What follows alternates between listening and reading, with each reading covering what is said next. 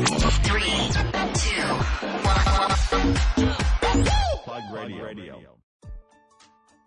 時刻は午後9時を回りました。岡山のファッションカルチャー誌プラグと岡山のシティ FM、レディオモモによるタイアップ番組プラグレディオ。パーソナリティの雑誌プラグ編集長山本と、エディターの四クロウです。はい、明けましておめでとうございます。明けましておめでとうございます。えー、もうね、明けてだいぶ経っちゃってますけど、一週間ぐらい明けましておめでとうござい。はい。2018年のプラグレディオ、毎週日曜日夜9時から、えーお届けしていきたいというふうに思ってます。はい。えー、お正月、四九郎くん、どうやって過ごしましたか？そうですね、年末年始は、まあ、比較的ゆったりとは過ごさせてもらったんですけど、もう、本当に、突っ込みどころはないよね、四九郎くん。そこをね、あのな、何かこうネタを掘り込もうよ、四九郎くん。一発目ですよ、新年。新年一発目ね、本当はなんか変わったことやったんでしょ？変わったことね変わったことね、やらないよね、基本的に。もう、君、逆にじゃ何やったんすか？君、編集者として、本当ダメよ。もう、一年経つでしょ、そろそろ、プラグ編集部入って。いや、逆に、逆に何やったんすか？逆に。いやいや、もう僕はあの、プレステ4というものを購入してですね、はい。もうドラゴンクエストの世界にどっぷり浸かるっていう、すごくインドアなお正月を。ただ、言えることはあのですね、4月に、まあ、あの、プラグ、実は50冊目の記念号、今はい。絶賛制作中なんですけども、はいえー働き方改革、はい。えーもう無視ですよね、そんなのね。もうお正月もパソコンがあればどこでも仕事ができるんで、あ基本的にはももう仕事してましたよね。ね。ただ、2017年で、ちょっと心残りがあって、ものすごい心残りが、あの、クリスマスに、実はあの、嫁と、あの、ユニバーサル・スタジオ・ジャパンに行くという、ちょっとベタなね、西日本ではベタなクリスマスの過ごし方を過ごしたんですけど、はいはいはい。本当は大晦日に行きたかったんですよ。なるほどね。どうしても行けれなかったんですけど、大晦日は。なぜ行きたかったかというと、なんとユニバーサルのカウントダウン、うん。はい。M フロー、はい。えーリサさんを迎えての再結成、はい初陣のライブがあったんですよ。死ぬほど行きたかったんですけど。行けなくって、もうそれだけをもう、もうすごく悲しくて、なので、あの、笑ってはいけないを見ながら、そのことを考えないようにして、年末大晦日を過ごすという、なるほどね。いろんな葛藤を抱えた年越しをしましたまあ、ね。いいように言ってますけど、結構ベタな。ベタ、ベタなんですけど、ですよね。496わかる編集者、言葉で肉付けしないと当たり前のことを。なるほど、ね。わかる？わかる ?496 直球じゃダメよ。ここまで肉付けね当。たり前のことを肉付けで、ちょっとでもリスナーの皆さんの耳障りがちょっとでもこうね、ちょっとチクッとするぐらいが心地いいんだ、多分。ん ?M フローみたいな感じでね。ええ、そうそうそうねなんですけど、去年ね、キックザカンクルーとかも再結成したり。です、よね。で、まあ年末 M フロー再結成と、うん。まあ僕らね、30代前半中盤ぐらいなんですけど、もうちょうどドストライクのアーティストさんがまた再結成ということでこう動いていただいてるんですけども、はい。えーなんで M フローかって言ってるとね、まあ、プラグナイト過去何回も、あの、うんご出演いただいてるんですが、ただまあ、バーバルさんとタクさんのお二人で、あの、ご出演いただいてたんで、実はあのね、なかなか言いにくかったんですけど、リサさんもできれば一回ちょっと一緒に岡山来ていただきたいなというのを前々から思ってたんで、はい。できればこのタイミングで、まあ、良ければぜひ、ね、バーバルさん聞いてないと思うんですけど、いや、届けましょう、ね。ぜひちょっと今年のプラグナイトは M フロー再結成で、ぜはいひちょっと来ていただけたらなと。ね。えーリサさんの復帰、なんと15年ぶりらしいんですよ。なるほど。なんで僕らカムアゲイン聞いてたのもう15年ぐらい前なんですよね。ああの大ヒット曲聞いてたのが。うん。で、まあ M フローさんも20周年記念で再結成ということなんで、はい。聞いてないとは思うんですけど、もう一回言っときます。はいバーバラさん、たくさん、リサさん、ぜひプラグナイト岡山来てもらえたら嬉しいなというふうに思います。はい。えー続いては、岡山地元リーダーたちの思考を探るバリアスリーダーのコーナーです。誰もが知る有名企業から岡山の隠れたすごい企業まで約200名のリーダーの皆さんへインタビューをしてきました。毎回の放送ごとに数人ずつインタビューを公開していきます。今回のテーマは成功者の共通点。リーダーたちへのインタビューには岡山で頑張る皆さんの明日の活力になるようなヒントが隠れているかもしれません。今回のゲストは、ピース代表吉田明則さん。株式会社藤井工業代表取締役会長の藤井信秀さん。株式会社上財代表取締役社長の上田和夫さん。株式会社岡山丸か代表取締役社長花房正夫さん。株式会社 OU システム代表取締役社長南関拓也さん。株式会社フレスカ執行役員社長室長竹森力さん。税理士法人パートナーズ代表社員川本洋さん。株式会社上田板金店代表取締役社長上田博之さんです。それではどうぞお聞きください。以上、フリートークのコーナーでした。Various leader produced by Plug Radio. 倉敷にある床屋ならではの心地よさを残しつつ進化したメンズサロン、ティースオーナー吉田明則さんです。よろしくお願いします。よろしくお願いします。まず最初に、あの、メンズサロンという形態なんですけど、私も今こ来させていただいて、すごくあの、おしゃれな雰囲気の中で、でもその、床屋さんの魅力である漫画がいっぱいあったりとか、はい。くつろげるスペースがあったりとかっていう感じで、本当に独特の雰囲気を持たれたサロンさんだなと思うんですけれど、はい。ありがとうございます。はい。まあどういった思いでこのお店を運営されてとか、はいあと。はまあ作った当初のお気持ちとかもお聞きできたらなと思うんですけれど。はい。まあ、男性が居心地がいい場所を、ぼ僕自身がお客さんで行ってて、やっぱり感じたところを作りたいっていう。なるほど。まあ、男性というかまあお男の子だと思うんですけど、はいまあ初めはやっぱり床屋さんに行くっていうのが、あ、そうですね。まあ大体の流れかなと僕もそうなんですけれど、はい。まあそこで結構やっぱ中学校高校ぐらいから、はいちょっとなんか色気づくというか、そうですね。美容室に行ってみようかなっていうような男の子も多いかなと思うんですけれど、はいご自身もそういう経験をされた、あ、そうですね。僕もそういう感じで行ってて、どっちもの良さはあると思うんですけど、どっちも入れた、でも男性がゆっくりできるサロンっていうのができたらいいかなと思って、ずっと思ってて、お店を出させてもらいました。なるほど。吉田さんはそれまでは、その、まあ、理容師さんとして、どのようなキャリアといいますか、経歴を積まれたんですか、そうですね。10 18歳の頃に、美容室、床屋さんに入って、えーそ、そこからずっと、あの、さ30歳ぐらいまでは、勤めていきましなるほど。た。はい。はい。一理容師さんとして、12年はい。勤められて、そこで独立というはい。ことになってますけど、はい。今この独立されて、こはのティースさんを、まあ、経営されてるんですけれど、何か大切にされていることとかございますか？まあ、和っていうのを大切にししていきたいなとは思ってますけど。はい。ね。まあ、和を大切にしていくために何か実際にされていることってございますか？あの、年に一回、あの、ティースパーティーっていうので、お客さんとかいろんな人を、あの、招待して、まあ、お酒を飲んだりする会をしてるんですけど、なるほまあ、そんなことをしてます。ど。会場はもちろんこのティースさんで、あ、そうですね。まあまたつながりも深まってというところで。そうですね。なるほど。で、あともう一つ、オリジナル商品も作られているというふうにはい聞いたんですけれど、はい。ちょっと紹介していただいてもよろしいでしょうか？はい。えっと、もみを、フェイスフォームシェービングフォームっていう、あの、お顔、お顔も洗えるし、その泡でお顔も剃れるという、あの、商品をなるほど。開発しました。なかなか、はい男性にとっては本当に、剃ったり洗ったりするのが手ったりするので、そうですね一。気にいけるっていうのは、そうですいいね。はい。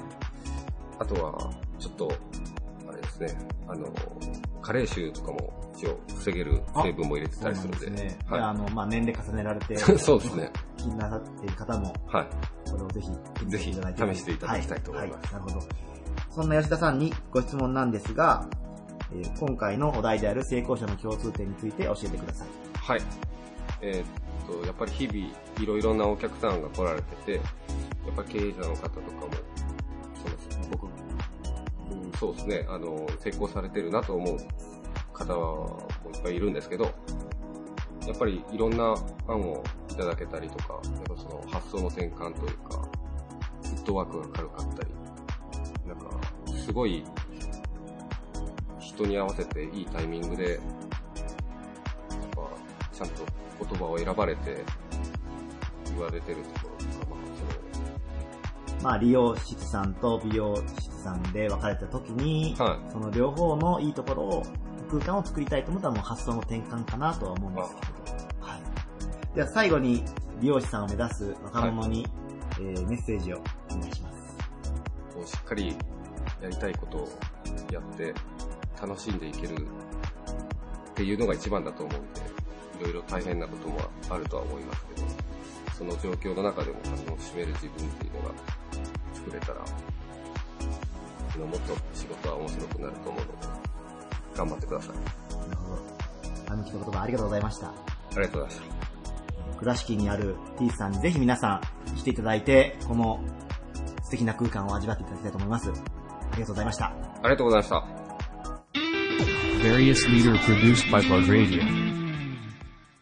建築家なものの製造販売から施工まで手掛ける株式会社藤井工業代表取締役会長の藤井信秀さんです。よろしくお願いします。よろしくお願いします。はい。藤井工業さんがどのような会社なのかというのをですね、えー藤井会長の方から、えー紹介していただきたいと思います。はい。えー藤井工業は、えー主に建築金物のお仕事をしておりまして、えー工場で、えー製作、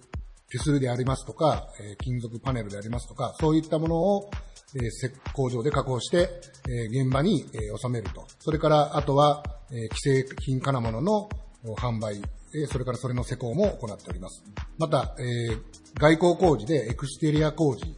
カーポートでありますとか、えフェンスでありますとか、そういった工事もしております。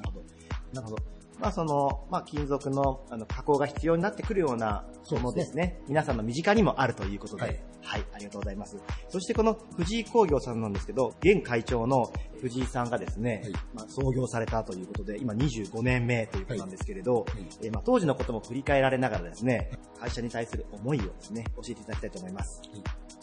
私が23歳の時に、まあ、独立をいたしまして、ね当時はまあ、飯だけ食えたらいいからっていう、まあ、簡単な気持ちで会社を、起こしたわけですけども、まあ、やってる中で、どんどんいろんなその仕事が、話が来るようになりまして、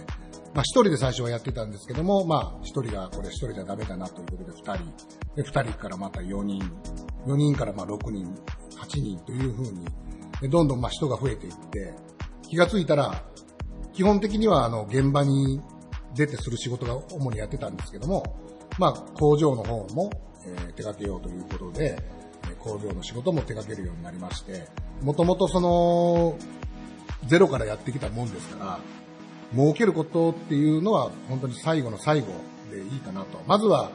お客さんに喜んでいただけるいい仕事をすることがうちの会社の信用だよっていうことをまあ常日頃から口にして、えー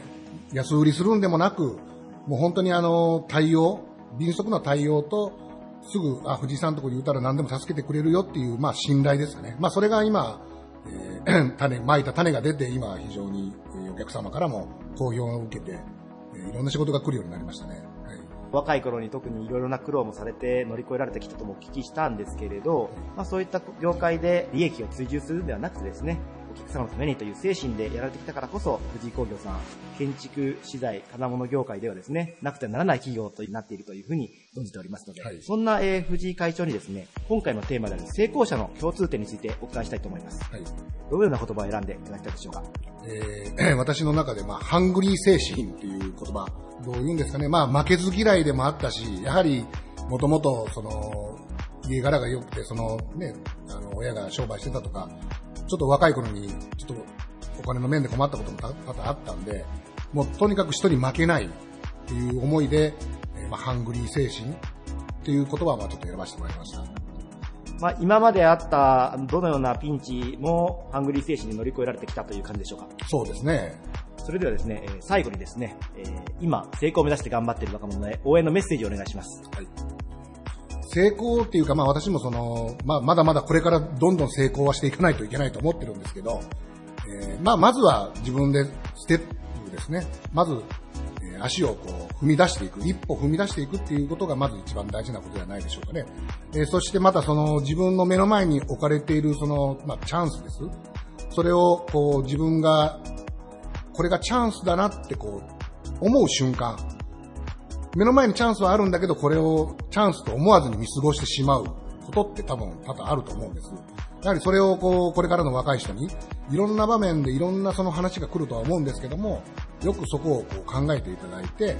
えーこれからの世の中のために、よし、俺が一歩前に出てやろうっていう気持ちを持ってえー行動していただけたらなと思っております。まあチャンスに気づくということも大切なポイントなのかなと思いますが。そうですね。なかなかその目の前にあるチャンスに気づくっていう人も、チャンスだと思わないんですよね、これが。そここにチャンスと気づいて、ハングリー精神で実践していくということが大切ということですね。そうですね。はい、ありがとうございます。岡山市藤田の地で30号線沿いですかね、はい青い立派な社屋がありますのでですね、えーぜひ、お聞きの皆様、岡山に、えー藤井工業さんという企業があることを知っていただけたらなと思います。ゲストは株式会社藤井工業代表取締役会長の藤井信秀さんでした。ありがとうございましたあ。りがとうございました。Various leader produced by Plug Radio. JR 関連維持管理工事、耐震補強工事とコンクリート修繕工事のプロフェッショナル集団、株式会社上材代表取締役、上田和夫さんです。よろしくお願いします。よろしくお願いします。まず最初に上材さんの事業内容について詳しくお答えしてもよろしいでしょうか？はい。えー我々ウェザイは、えーまあ、コンクリート構造物の、おー簡単に言えばメンテナンスといいますか、まあ、悪いとこを直したり、またその悪くならないように保護したりということをメインに、えー事業をやっております。で、上田社長が代表としてされてるんですけれど、まあ、創業から今ここまでの簡単な遠隔の方を教えていただきました。僕があの、上材、まあ前身は上田材木店なんですけど、入社をしたのが平成20年の10月になります。11月になります。以前はあの、今の同じような工事をしているうん会社に勤めていまして、まあ18年ほど勤めまして、まあもう役員までやってたんですけど、まあいろいろおきっかけがありまして、えーまあ、父親が経営する会社に、まあ、入ってきたということなんですけど、もともとがあの材木屋だったので、僕材木のことは全然わかんないので、会社の中に、まあ、リニューアル事業部というのを起こしまして、まあ、前職で得た、まあ、知識であるとか人脈を使って、まあ、事業を行ってました。それから、まあ、1年半、1年半ぐらいですかね、して、まあ、既存の材木事業の売り上げをもうはるかに超えたので、えー僕がまあ代表者として父親から変わった時に、社名も上田材木店から昔の名残を残すつつ、上材という名称に変えて、現在に至ります。ありがとうございます。もともと材木を扱われる会社だったんですけれど、またコンクリート事業というのを始めて、上田社長がはい。今大きくされたという。大きいのかどうかわかんないですけど、もう社屋もすごく立派な社屋が建っているんですけど、はい、大変綺麗な環境の中で今収録させていただいております。で、まあ、上田社長がお考えになる今の事業の魅力、やりがいについて教えてください。えーっと、今までは、あー昭和のあの、まあ、あー高度経済成長期における、その、一つのインフラといいますか、がこうコンクリートをメインにした、まあ、道路であるとか、鉄道であるとか、まあ、構造物というのが、あー盛んに建設されていまして、当時はそのコンクリートというもう永久に持つものだというふうに言われていましたが、最近のいろいろな研究の結果、これはま維持していかなければ永久には持たないということがま証明され、え今後はその建物を延命化するのにとても必要なこの事業になってくると言われています。ちょうどあの、アメリカ、こちらの欧米の方が同じような現象が起こってまして、記憶に正しいのは数年前にあの、橋梁がもう崩れ落ちるとかいうようなことで、今あの、やはりアメリカのその公共事業っていうのもほとんどそういうメンテナンスといいますか、補強、補充というものがメインになってくるっていうのもお現実で、だいたい50年後に日本にそれが起こると言われていまして、今まさにその時代に日本も突入していますので、今後、まあ我々は鉄道メインにやっていますけど、そのコンクリート構造物っていうのはありとあらゆるところにありますから、これをまあ維持管理していく時代に突入していくということなので、まあ仕事としてビジネスとしても、やはりその魅力があるんじゃないかなとは思っています。なるほど。これからの日本の中で必要不可欠な事業になってくるというところですね。はい。そんな上田社長にご質問なんですけれど、はい今回のテーマである成功者の共通点について教えてください。僕はやっぱりあの、一期一会と言いますか、出会いっていうものをものすごく大事にしていまして、まあ私自身が、その別に特殊な技術を持っているわけでも、その学歴があるわけでもないんです。やはりあの、人々に支えられて、えここまでできているっていうのをずっと思ってまして、これはまあ、お客さんだけじゃなくて、まあ社員にしても、まあ下請けさんにしても、もちろんお客さんもそうなんですけど、周りにいる人たちの、まあ、言葉であるとか出会いによって自分がまあ、あの、モチベーションが上がったりとか、勉強になったりとか、また、その、自分が成長する一つの力になったりとかいう、いろんなことがあるので、この出会いっていうのを非常に大切にしています。なるほど。人と出会って繋がって、新しいものをまた得て、そうですね成長されてきたということですね。はいはいでは最後に、若い世代へのメッセージをお願いします。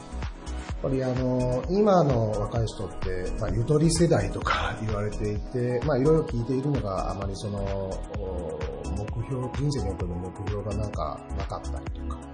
まあ、例えば僕たちが若い頃はなんか、その、いい車を乗りたいとか、あーこんな生活したいみたいな、そんな夢を追いかけて、がむしゃらに働いてたことがあるんですけど、どうもそういうことがまあ少ないという中で、やっぱりしっかりとした自分の夢であるとか、目標を持って、一回しかない人生を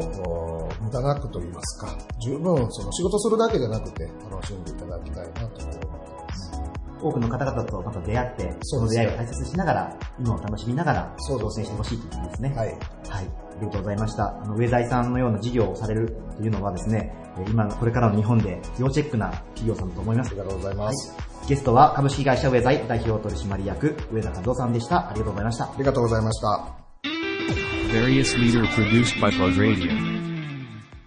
岡山市中央卸売市場内にある旬の野菜、果物の卸売を担う企業、株式会社岡山マルカ代表取締役社長の花房正夫さんです。よろしくお願いします。よろしくお願いします。まず最初に、えー、岡山の旬の野菜、果物の卸売を担う企業というふうにご紹介させていただいたんですけれど、その役割についてもう少し詳しく教えてください。岡山市、市内はもちろんですけれども、県内、また全国、また世界中からいろんな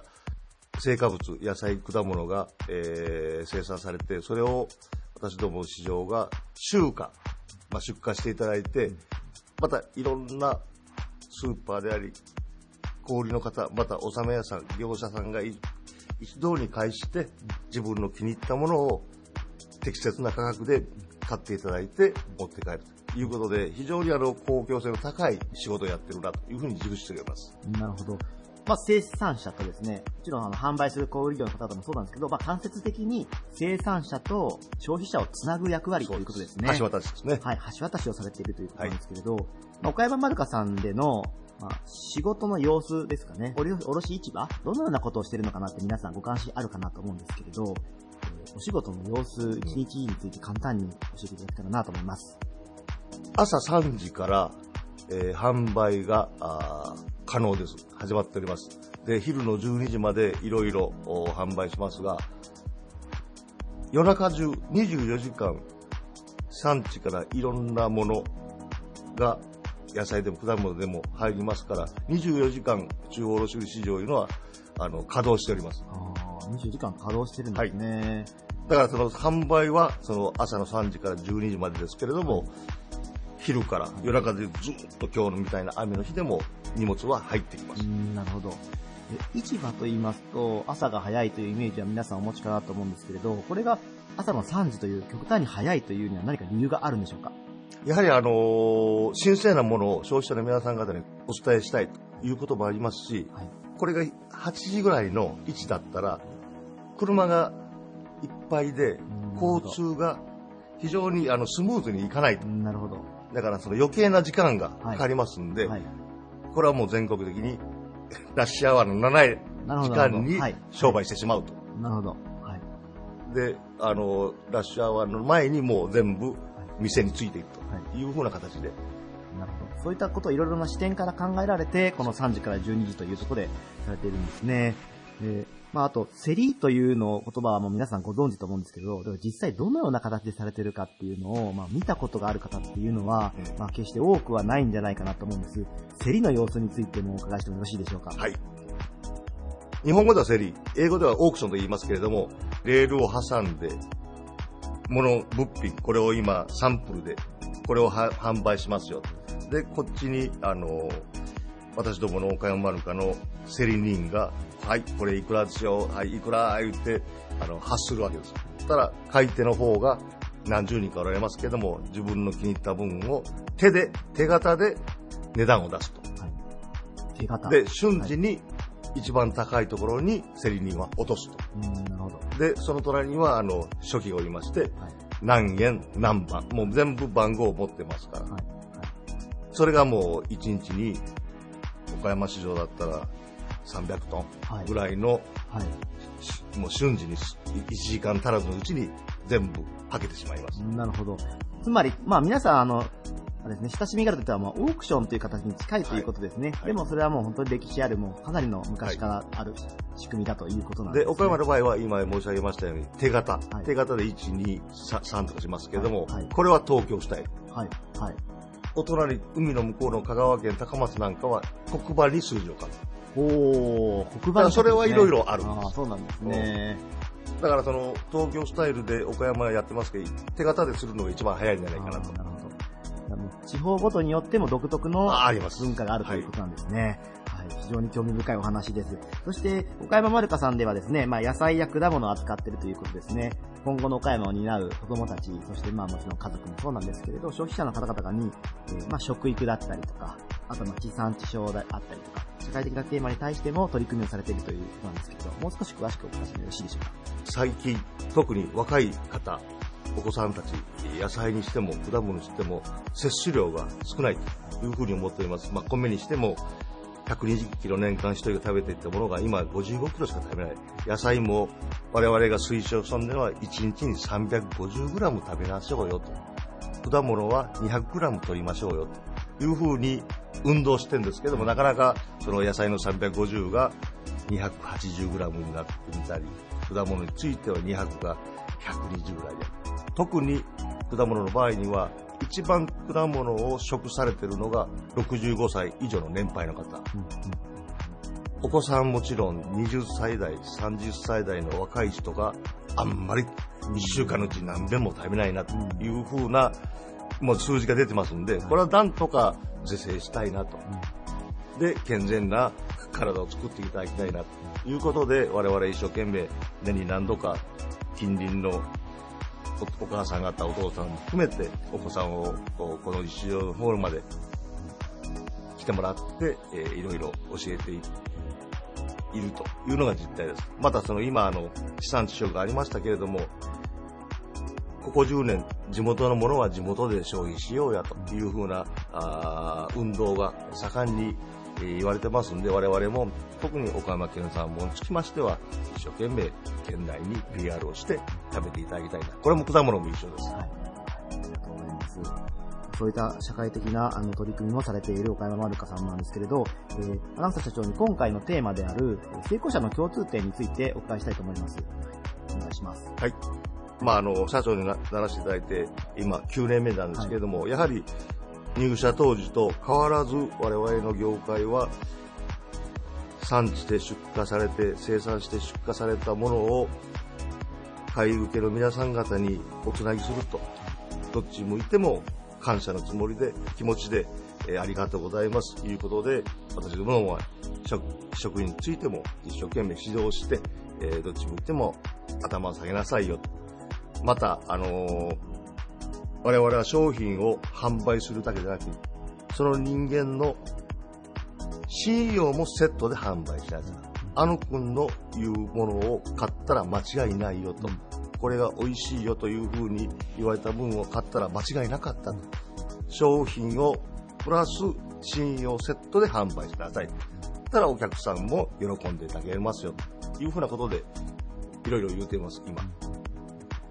信用と感謝の気持ちということが非常に重要ということですね。はい、ありがとうございます。では最後にですね、成功を目指して頑張る若者へのメッセージをお願いします。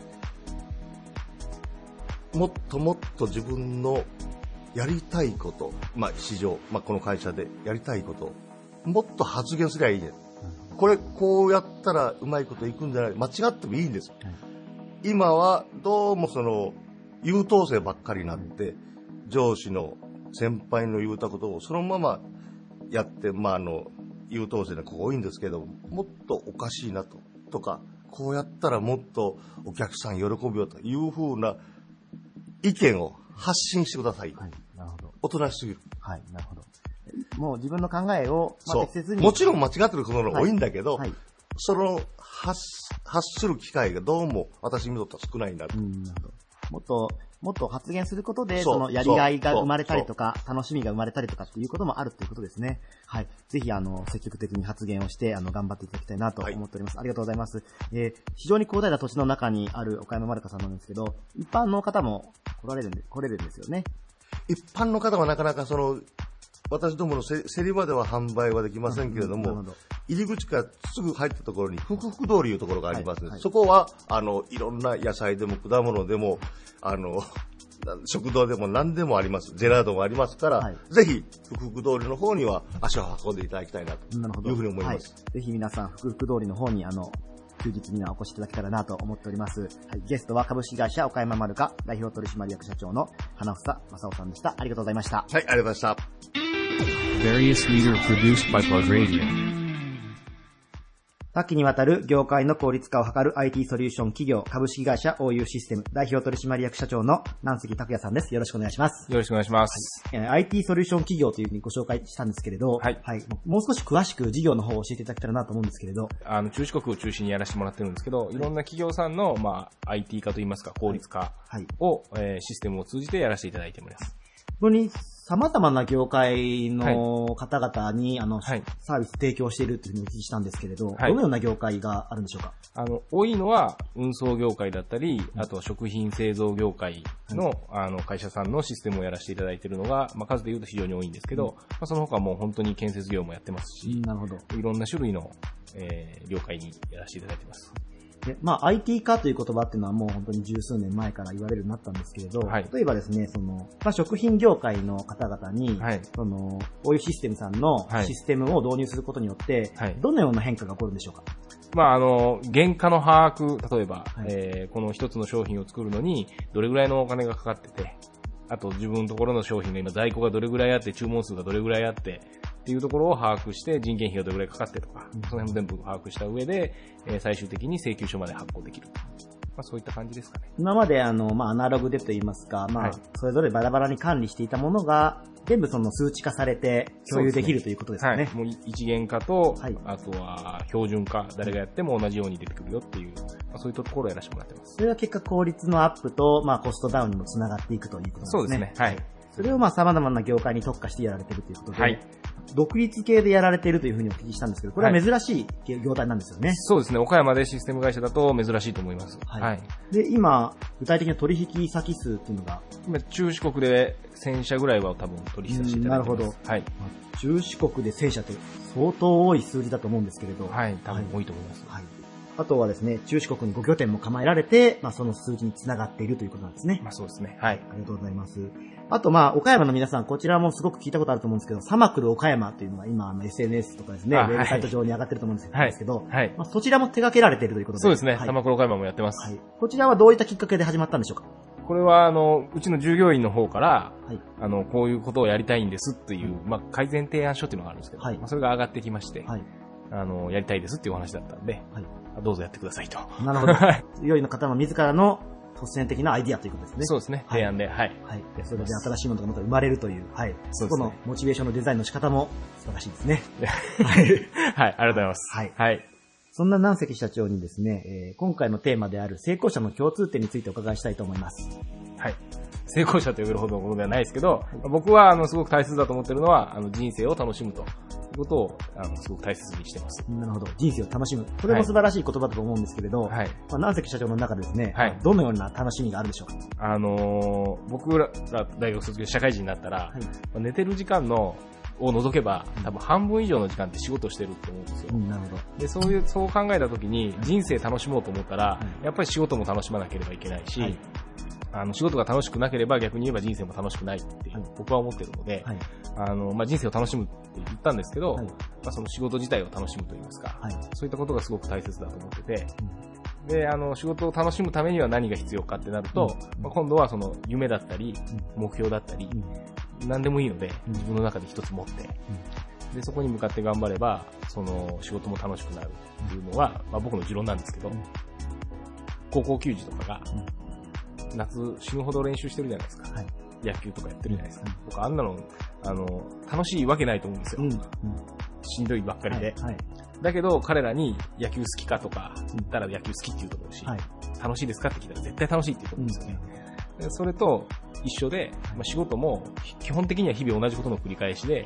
同じことを繰り返してるとは思うんですけど、だけど、あの、その夢とか目標とを大きなものを何か持てば、そういったあの、日々の苦しいこともすごく楽しいって感じで、ね。そうすると、あの、自分の人生自体がやっぱり楽しくなってくるので、はいまあ、何事も楽しんでやるっていうのが、すごく大切かなと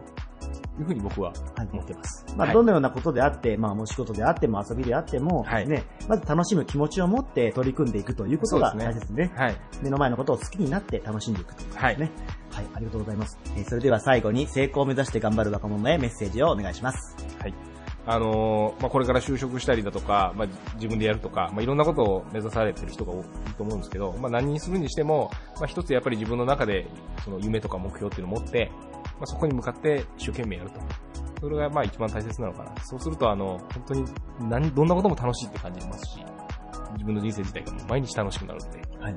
えーぜひ苦しいことも楽しんでいただけたらなと思います。はい、ありがとうございました。社内の IT 化に関心のある経営者の皆様、えーぜひ、あの、OU システムさんのシステムの方をチェックしていただきたいと思います。そして、えー、サマクル岡山、岡山で、これからもますます、あの、えー必要なメディアになってくると思いますので、えーぜひ皆様チェックしてみてください。よろしくお願いします。よろしくお願いします。はい、ゲストは株式会社 OU システム代表取締役社長の南関拓也さんでした。ありがとうございました。ありがとうございました。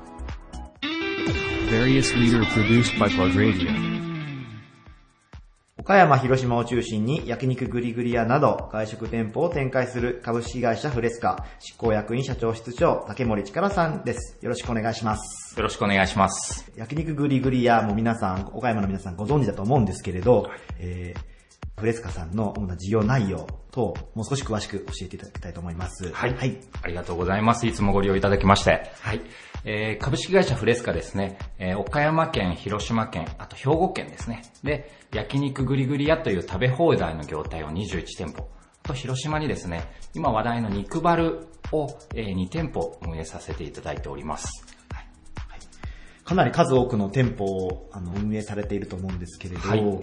創業からの中で、またなんか振り返った時に何かお話頂戴できることがあればなと思うんですけれど、当時からを振り返ってみるとどうですか？そうですね。えー、その当時ですね、石井食品というですね、えっと、我々グループ会社があるんですけれども、その会社がですね、えー、狂牛病の影響で、えー、一時期会社の、まあ、存続の危機というようなことがありました。で、そんな中ですね、えーっと、私たちお肉を本業として商売をしておりますので、やっぱり強みを生かせということで、えーしっかりとこう、どういったことをやっていけばいいかなという時に、えーっと、焼肉屋をやってみようということで、今は、焼肉屋を主体としてやっております。なるほど。狂牛病っていうのは本当に一時期、あの当時は社会問題となったと思うんですけれど、はい。その打撃を受けて、さらに焼肉でという、お肉で攻めたという背景は何かあるんでしょうか？やっぱりですね、私たちその石井食品というその卸の会社もそうなんですけれども、その岡山県の皆様って本当にお肉が大好きなんですよね。うん、全国的に見ても焼肉に消費するこう金額ってものすごく高いですし、もうラーメン屋さん、焼肉屋さんっていうのが岡山の皆さん大好きなので、そういった焼肉のあの焼肉店の皆さんに私たち自身も育てていただいたというのもありますから、やっぱりその焼肉の道をその廃れさすわけにはいかないなと。どうやったら自分たちが安心安全なお肉をその消費者の皆さんにお届けできるのかなと思うと、じゃあ自分たちも焼肉屋をやってみようと。せっかくだったら強みを生かして焼肉屋に挑戦しようということになりました。なるほど。まあ、ネガティブな社会風潮はあったんですけれど、その中であえてやってみようというところでやられたということですね。そうですねはいそれがまあ、ここまで21店舗展開するまでになったんですけれど、はいまあ、その中にはやっぱ数々の社員さん、スタッフさんいらっしゃると思うんですけれど、はいまあ、人材育成にも力を入れていらっしゃるというふうにお聞きしたんですけれど、はいエピソードがあれば。はい。えーっとですね、日頃からですね、えーっと、従業員のみんなと、あの、語り合うということは、ものすごく大切にしてやっています。うん。まあ、あとその月に1回ですね、各個人と面談をしたりだとか、そういったこともしっかりやっていってるんですが、えーっと、我々が大切にしているのは、その自分自身が、えっと、自分の力、今持ってる輝いてるところを伸ばしていってあげるっていうのが会社の役割だというふうに思ってますので、どうやったらそういうことができるかなということで、ちょっと面白い取り組みとして、その社内のクローズドの SNS でですね、えっ、と、ありがとうのコインを送り合うみたいなことを今やって、えっ、と、それがこう結構アルバイトだったり社員にえっ、と、受け入れられてですね、すごく活用されて、あの、お互いがお互いを褒め合うとですね、いいところがものすごく出てきて、社員ってやっぱり成長するなというふうに思って、そういった取り組みが、こう、えっ、と、社員の育成に今、つながってるのかなというふうに思ってます。なるほど。一人一人の良さをしっかりと引き出して、そうですねチームと一丸となって、はい取り組まれた結果ということですね。そうですね。はい。はい、そんな竹森さんにご質問なんですけれど、はいえー成功を重ねていくために大切な心構え、成功者の共通点について教えてください。はい。そうですね。成功者の共通点っていうと、やっぱりその感謝の心というのが、ものすごくあの成功されてる方って持たれてるなというふうに思います。あの、実際その具体的なエピソードでいくと、えっと、私がその大変お世話になったこの会社の社長のことなんですけれども、えーある時ですね、その会議、研修の時に、えっと、店長がですね、ものすごくいい成果を残されて、えっと、成果発表されました。で、その時にですね、あの、もう実際店長の発表も本当に良かったんです。うん。ただ、その後にそれを聞いた社長が、俺たちはこの、この会社で今やってきて、俺も歩いたことない道を今歩こうとしてると。で、みんながいたからここまで、あの、今やってこれだと思ってると。本当にありがとう。で、こんな会社にしたかったって言って、社長自身が泣かれて、もう社員で大号泣をしたっていう思い出があってですね、そこから、こう、社員全員が、あの社長が、こう、そうやって思ってくださるんだったら、僕たち自身も、そのアルバイトのみんな社員全員とか、まあ、お客様もそうです。うん。その感謝の心をしっかり持たないといけないなっていうふうに、こう、気持ちがぐっと入れ替わって一つになったっていうのが、大きく、うん、思い出としてあります。なるほど。接客もされますので、はいお客様、まあ、だけではなくて、うんやはり一緒に働いているスタッフの皆さんお互いに感謝の気持ちを持ってとところを、そうですねもう社長も強く思われたわけですね。そうですね。やっぱりその、お客様はもちろんなんですけど、その従業員のみんながやっぱりその輝いて、もう満足してる、すごいいい会社で働かせてもらってるっていう風になっていかないと、あの、お客様に、うん、僕たちすごく楽しいですよ。お客様もこう楽しんでくださいねっていう風にはできないなという風に思うので、まずは自分たちが楽しく働けるようにっていうのを心がけてます。なるほど、ありがとうございます。では、最後にあ若い世代へメッセージをお願いします。はい。えー、そうですね。今の、こう、えーっと、これから活躍しようとしてくれる子たちに向けてっていうことで言うと、えーっと、その僕たちにはないこう考え方だったりとか、いろんなこう可能性っていうのを若い子を見てるとすごく感じます。その新入社員の子だったり、学生の子たちと触れ合ってもそうなんですけど、うん。あの、なので、えっと、みんなの可能性ってやっぱ無限大だなというふうにとっても思うので、えー今からどういうふうに、えーっと、いろんな道を進んでいくと思うんだけど、その、えっと、自分の可能性をしっかり、こう、持って、しっかり今持ってる夢を、こう、大切にしながら、こう、日々日々、えーっと、まあいろんなことを、あの、行っていってほしいなというふうに思ってます。夢、目標を大切にして、そうですね。日々頑張っていってほしいとはい、そうですね。はい。えー本日は、えー株式会社ブレスカ執行役員社長室長の竹森力さんにお越しいただきました。ありがとうございました。ありがとうございました。Various leader produced by Plug Radio. 中四国全域をカバーする税のプロフェッショナル集団。税理士法人パートナーズ代表社員の川本洋さんです。よろしくお願いします。よろしくお願いします。まずはじめにですね、えー税理士法人パートナーズさんですね、まあ、税理士業務っていうことを一番されてると思うんですけれど、まあ、具体的にどのようなことをされているのか、もう少しわかりやすく教えていただいてもよろしいでしょうか？はい。えー税理士というのは、あの、税理士法によってですね、認められた職業になります。で、会社の顧問契約をさせていただいて、会社の財務、会計等をですね、監査させていただき、あと法人税、所得税等の、えー申告書の作成業務、また相続税のですね、申告業務等の作成をさせていただいております。なるほど。えーまあ、サラリーマンであったり、OL さんであるとですね、なかなかその税のところってのは馴染みがないかもしれないんですが、実はですね、この先、お聞きの皆さんも税に関してですね、真剣に考えないといけないとなる可能性があるということでお聞きしたんですけれど、お話をお伺いしてもよろしいでしょうか？はい。あのーさえー平成27年のですね、税制改正で、相続税に関して非常に、えー強化されてきました。まあ、強化といいますか、一般にかからないと言われてたですね、相続税の対象者が大きく拡大してきましたということになります。そうなると、今までであれば、ごく一部の資産家の方だけが相続税の対象になっていたものが、一般の方にもですね、その相続税ということを考えないといけなくなったということになります。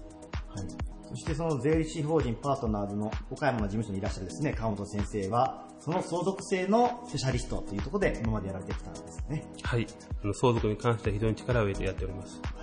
相続というものは、一般的には地方では少ない業務ということだったんですけれども、私はいろんな方のですね、こうお話を相談を受けるときに、企業の社長さんは、あの、もう税理士さんがほとんどついております。非常に立派な先生方がついております。そこでですね、あの、個人の資産家の方っていうのは、ほとんど、こう、どうですかね、相談するとかないような状況を私は20年ほど前に感じておりました。で、そういった一般の方、個人の方をですね、の相談を非常に多くさせていただこうと思って、相続ということにですね、まずは、あの、足を踏み入れてみました。なるほど。目の前のクライアントさんのですね、要望にお答えする中でですね、あの、事務所をですね、岡山だけでなく、中四国全体に広げられた、そこの意図というのはどういったものがあるんでしょうか？はい。当時私が平成14年に税理士の事務所を開業したんですけれども、相続ということを先ほども申しましたけれども、特化してやっている事務所って非常に珍しかったんですけれども、そうすると中四国全域からあのいろいろんなとこからご依頼がいただくようになりまして、それを毎年毎年、あの、えーお仕事させていただいていると、非常に多くのお客様からご依頼いただくようになってきました。で当時は岡山から全て中四国の全域をカバーしてたんですけれども、それにもやっぱり限界がありましたので、各あのお客様が多いエリア、特にですね、広島であるとか、山陰であるとか、松山、徳島、そういったエリアにですね、事務所を設けることにより、お客様に地元ですぐ対応できる体制を作っていこうというふうに思いまして、事務所をあの広げていきました。こうやって事務所を展開する形式というのは珍しいものなんでしょうか？あの税理士はですね、やはりあの昔からこう独立開業ということが非常に多い業界になっております。そうすると、ある程度こう実務経験を事務所内で積んでいただくと、その後は自分で独立して事務所を開きたいというような業種の一つになっております。で、えー今、この時代になってですね、非常に複雑な多様化した時代の中で、その、我々はですね、あの、逆にそういった開業という道じゃなくて、手を取り合って、パートナーになって、その、一つの事務所で、あの、専門分野を深く追求していくというような体制を作っていこうと思いまして、今こういったような事務所の体制を作っていたという形になります。なるほど。そういった意味も込めてのパートナーズはいですね。そして、その事務所ごとにあ特化した専門家のえー税理士さんが所属して、パートナーズ全体では、ジェネラリストとしても機能するという。はい。で、そんなえー川本先生にですね、今回のテーマである成功者の共通点についてお聞きしたいと思います。私どもはですね、あの、平成14年に私個人的には、あの、ゼロからスタートして開業しております。そこから、あの、一件一件のお客様を、信頼をですね、第一に考えておりまして、それで、一歩一歩着実にやっていこうというふうにやっております。で、まあ、これまでも、まあ、信頼を第一に、えー一歩一歩着実にされてきて、ここまでの、えー事務所の数が増えてきたというところなんですよね。はい。これから、どのような思いでされていこうと思いますでしょうか？もうあの、継続をか第一に考えております。やはり我々の事務所をですね、信頼していただいているお客様がいらっしゃるわけですので、事務所としてお客様の期待、信頼をこうあの、裏切ることなく、事務所としての信頼、実績を積んでいき、それをまたよりお客様にですね、還元できる、よりサービスをですね、深く提供する。時代の変化とともにどうしても我々の業界っていうのは、税制も変わってきたりとかしますので、それをお客様に迅速に対応していき、とにかく継続することにより、お客様にそういった変化えーの対応できるようにですね、あの、頑張っていきたいと思っております。最後に成功を目指して頑張る若者へメッセージをお願いします。はい。これからも時代は大きく変化していくと思います。で今のやり方、現状維持にですね、腰進むことなく、変化、進化をあの目指してですね、あの、とにかく頑張っていただけたらと思います。はい。相続の問題にですね、関心がある方、えーぜひあの、下中野にあるですね、税理士法人パートナーズの方に一度ご相談いただけたらと思いますので、よろしくお願いします。ゲストは、えー税理士法人パートナーズ代表社員の川本洋先生でした。ありがとうございました。ありがとうございました。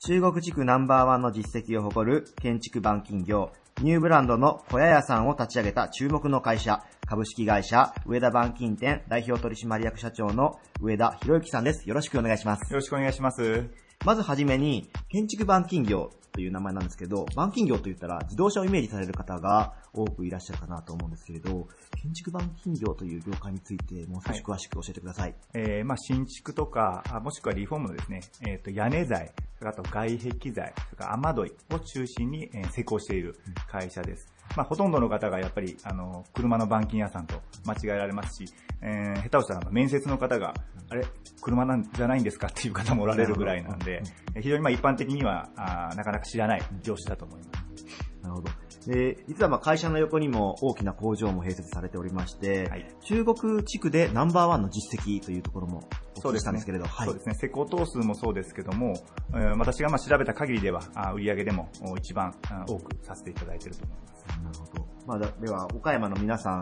ね、上田板金店さんにお世話になっている方そうですね。も多いというあの、ことですね。非常に多いと思いますね。ハウスメーカーさんは本当に多くさせていただいてますんで、えー非常に、えーうちの方も非常にお世話になっているお客様が多いかと思います。で、その技術を通してリフォームまで手掛けるようになったということなんですけれど。はい、そうですね。まあ、ほとんどが、あの、下請けとしてのおリフォーム工事なんですけども、まあ、リフォームの、おまあ、屋根の吹き替えとか、あと外壁の張り替えとか、あそういったものを元請けさんに提案して、えー受注して、うちが工事をするという形のスタンスが多いです。なるほど、わかりました。そして、そしてなんですけれど、今大注目、小屋屋さんというニューブランドを立ち上げられたということなんですが、小屋屋さんとはどういったものなんでしょうか？そうですね。小屋さんとは、えーと、うちがもともと得意としている屋根、外壁の施工をそのまんまちっちゃい、えーまあ、小屋ですね。小屋に、えー新築の屋根、外壁をそのまま施工したというう商品です。なので、まあ、小屋と言ってますけども、お見ていただいたら、あ家だねということで言われます。外観はそのまま家という外観で、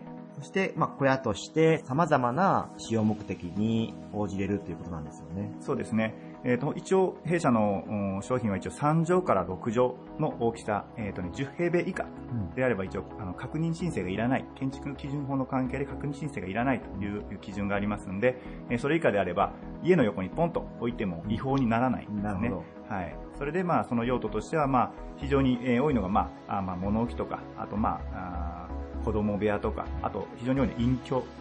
小屋とかですね。あと、ま、あ自転車、あとバイクの収納の倉庫とかですね。それからあとペット。うん。それからあと、まあ、最近ではあの、シェルターとかいう用途もうん非常に、えー多く出ています。なるほど。まあ、今のそのライフスタイルの中での住居プラスアルファの何か特別な空間として使われる方が多いということでしょうか？そうですね。男性の方だったらやっぱりこう、本当に趣味が、あー多様な人が特にやっぱり多くなってきてるんで、えーで、男性ってなかなか自分の部屋ってないんで、まあ女性もそうかもしれませんけども、結婚されてたら子供の部屋はありますけど、自分の部屋ってないですから、で、大体家っていうのは奥さんに大体占領されるもんなんで、男性は行くところがなかなかないというところで、その小屋を買ってその中に趣味のものを家の中に置いてたら奥さんに嫌がられるものを全部入れてしまって、えー趣味に没頭するということが非常にまあ、あ多くなってきています。まあ、生活の住居スペースも片付きますし、趣味に特化した形で使えるということで、夫婦揃ってどちらも喜ばれるという商品ですね。そうですね。女性だったら結構あの、ちょっと起業したい。えー雑貨屋始めたいとか、ネイルしたいとか、そういった方おられますけど、なかなか店舗を借りてリフォームをしてやろうと思ったら、まあ、そこそこお金がかかって。で、まあ結構やっぱり、なかなか難しいんで、で、まあ、辞めたらもう何百万円とマイナスが出てしまうっていうことがありますけど、家の横に小屋を置いて始めたら、えーまあある意味、いつでも辞めれる。辞めた後は別に部屋としてでも、倉庫としてでも、何でも使えると。で、非常にこう、まあリスクが低い。邪魔であれば、あうちの小屋自体はトラックに積んで運んで下ろすだけなんで、だからもし邪魔であれば、あトラック、あ続き上げてですね、トラックに積んで他のところに持っていけばいいんで、だから増築したりなんかするよりは非常にえー手軽にあ新しく、まあ、趣味を通したあ仕事としてえーできるというところがあ非常にニーズが高くなっているかなと思います。趣味からビジネスまで様々な使い方ができるということで、ぜひ皆さん小屋屋さんをチェックしてみてほしいと思います。そんな上田板金店の上田社長なんですけれど、今回のテーマである成功者の共通点について教えていただきたいと思います。はい。えー私が思うにですね、えーまあ、常に、えーポジティブに捉ええーどんなあ難題も乗り越えるパワー、えーこれが成功には必要だというふうに感じています。なるほど。上田社長自身が乗り越えられた難題というのは、ちなみにどのようなことがあったでしょうか？はい。えーまあ、だいぶ前にはなるんですけども、約16年ぐらい前ですけども、その時に前社長にですね、えーなかなかちょっと非常にワンマンな社長だったんで、えーついていけないということで、えー幹部が2人ぐらい抜けたことがあったんですけども、その時は私まだ全然、えーまあ、経営者になる予定もなかったですし、管理もしてなかったんで、辞めたこと自体を穴埋めは到底できないかなと思ってたんですけども、まあ、ある先輩の経営者の方に、えー大丈夫だと、お前らやったらできるということでですね、言っていただいて、えーまあ、その時は、到底できる気はしなかったんですが、やってみたらですね、がむしゃらに頑張ったら、その先輩の経営者が言っていただいたようにですね、えーどうにか乗り越えて、これからまあですね、まあ常にもともとポジティブではあるんですけども、まあその時から余計に、えーいろんなことをプラスに考え、ポジティブに考えてですね、えー行動することによって、えー本当ここ数年ではですね、えー非常に、えー業績の方も良くなってきています。まあこういったマインドはもう社員さんにも伝わっていて一緒に取り組まれているということですよね。そうですね。えーまあ僕が何に対してもポジティブだっていうことは多分みんな知ってると思います。ただまあ性格によってなかなかポジティブな人間ばかりではないんで、えーいかにまあポジティブにえー変えてあげれるか、あーっていうのがやはり会社としてはあ非常に重要なことかなとはい、ありがとうございます。では最後に成功を目指して頑張る若者へメッセージをお願いします。そうですね。えーまあこれからあー成功したいと思っている人はですね、えー本当に非常に厳しい、えー時もありますし、えー逃げたくなる時もあるかもしれませんけども、すでにですね、えー物事をポジティブに捉えて、えすべてプラス思考に、えーしていけばですね、えーどんなあ大きな壁も難題もですね、えー越えれると思いますんで、えーまあそのしっかりパワーをですね、えー養ってですね、えー成功を手にしてほしいなというふうに思います。はい。ありがとうございます。えー上田板金店さんも来て、ご神殿に小屋の森という小屋屋さんの展示帳もありますので、ぜひ皆さん、あの、チェックしてみていただきたいと思います。よろしくお願いします。えーゲストは、株式会社上田板金店代表取締役社長の上田博之さんでした。ありがとうございました。ありがとうございました。Various leader produced by Plug Radio. バリアスリーダーのコーナーでした。えープラグレディオではリスナーの皆さんからのメッセージを募集しています。えー宛先は plug.serv.co.jp プラグアットマークサーブ .co.jp までプラグネーム、お住まい、年齢、性別を記載の上送信してください。番組内でご紹介させていただいた方にはプラグレディオオリジナルステッカーをお送りさせていただきます。番組へのご意見やご感想など、どんなことでも構いませんので、どしどしメールを送ってやってください。よろしくお願いします。えーそして番組終了後には、ポッドキャストでも番組を配信しています。聞き逃された方は、ぜひ、ポッドキャストの方で番組を探してみてください。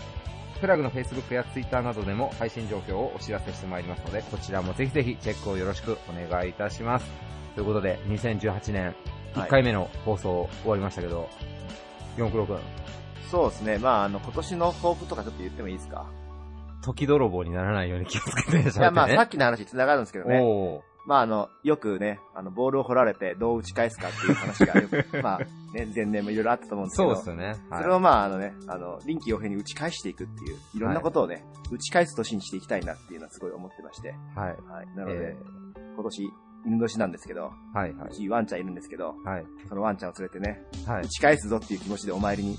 きましたね。はい。はい。ということでえーもう本当に、もうね、ただただどうでもいい情報を、公共の電波を使って流すっていうね。このプラグレディオで大事なのは、あの、中、真ん中にある経営者の人の金言集だけですからね、そうですねまあまあ僕らのところはね。これもう箸休めみたいなもんなんで、オープニングとエンディングトークは。クールダウンに使ってもらえたらなっていう感じなので。はい。えーただ2018年もですね、えー実はあの番組の継続が決まっておりまして、はいこの番組続きますので、えー少しでも皆さんのためになるような、えーインタビューを皆さんにお届けできるように今年も1年頑張っていきますので、皆さんよろしくお願いをいたします。